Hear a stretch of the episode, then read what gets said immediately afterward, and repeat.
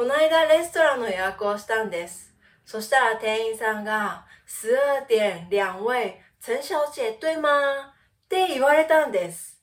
え、主人、陳小姐だけど、どうして知ってるの？って思って、超能力者ですか？って思ったんです。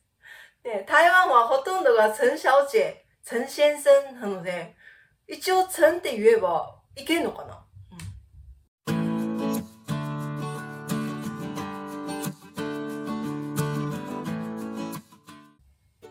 今日は日本人の名字について紹介します。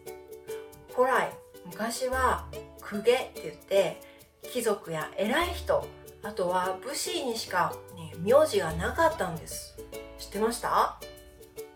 明治時代に入って自分の名字を持つことができるようになったんです。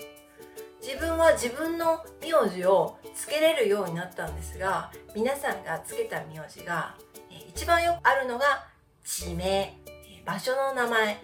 横山とか。で、2番目に、地形。例えば、中島、島の真ん中にあるので中島とか、あとは3番に方角、えー、東って書いて東とか、えー、南とね。そういう方角を表す言葉。を名字にしたり。と4番目に職業、ねえー、犬飼とか犬を飼っている人が仕事になっている。犬飼とかね。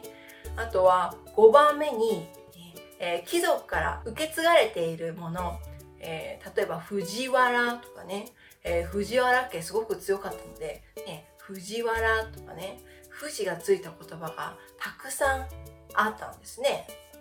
ちなみに私の名字ですが吉武地名から来ているんですねで、えー、吉武、えー、どんな人が多いのかというと、知的な人、ね、いい人、ね、美男美女が多いって方、あ、これ、美男美女を見た瞬間も、もうありがとうございますって思いましたね。うん、まあ、多いっていうだけで、えー、別に絶対というわけではないんですけどね。では、今日は日本のよくある名字、トップ10を紹介します。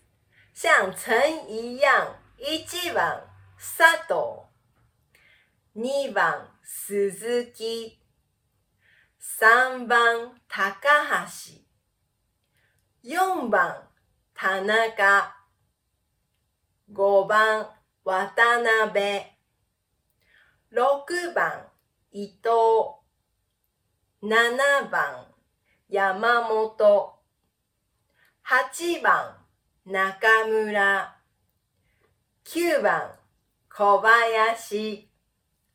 10番、加藤。トップ10でしたちなみに、私、吉武。吉武でしたでは、次の動画でお会いしましょうまた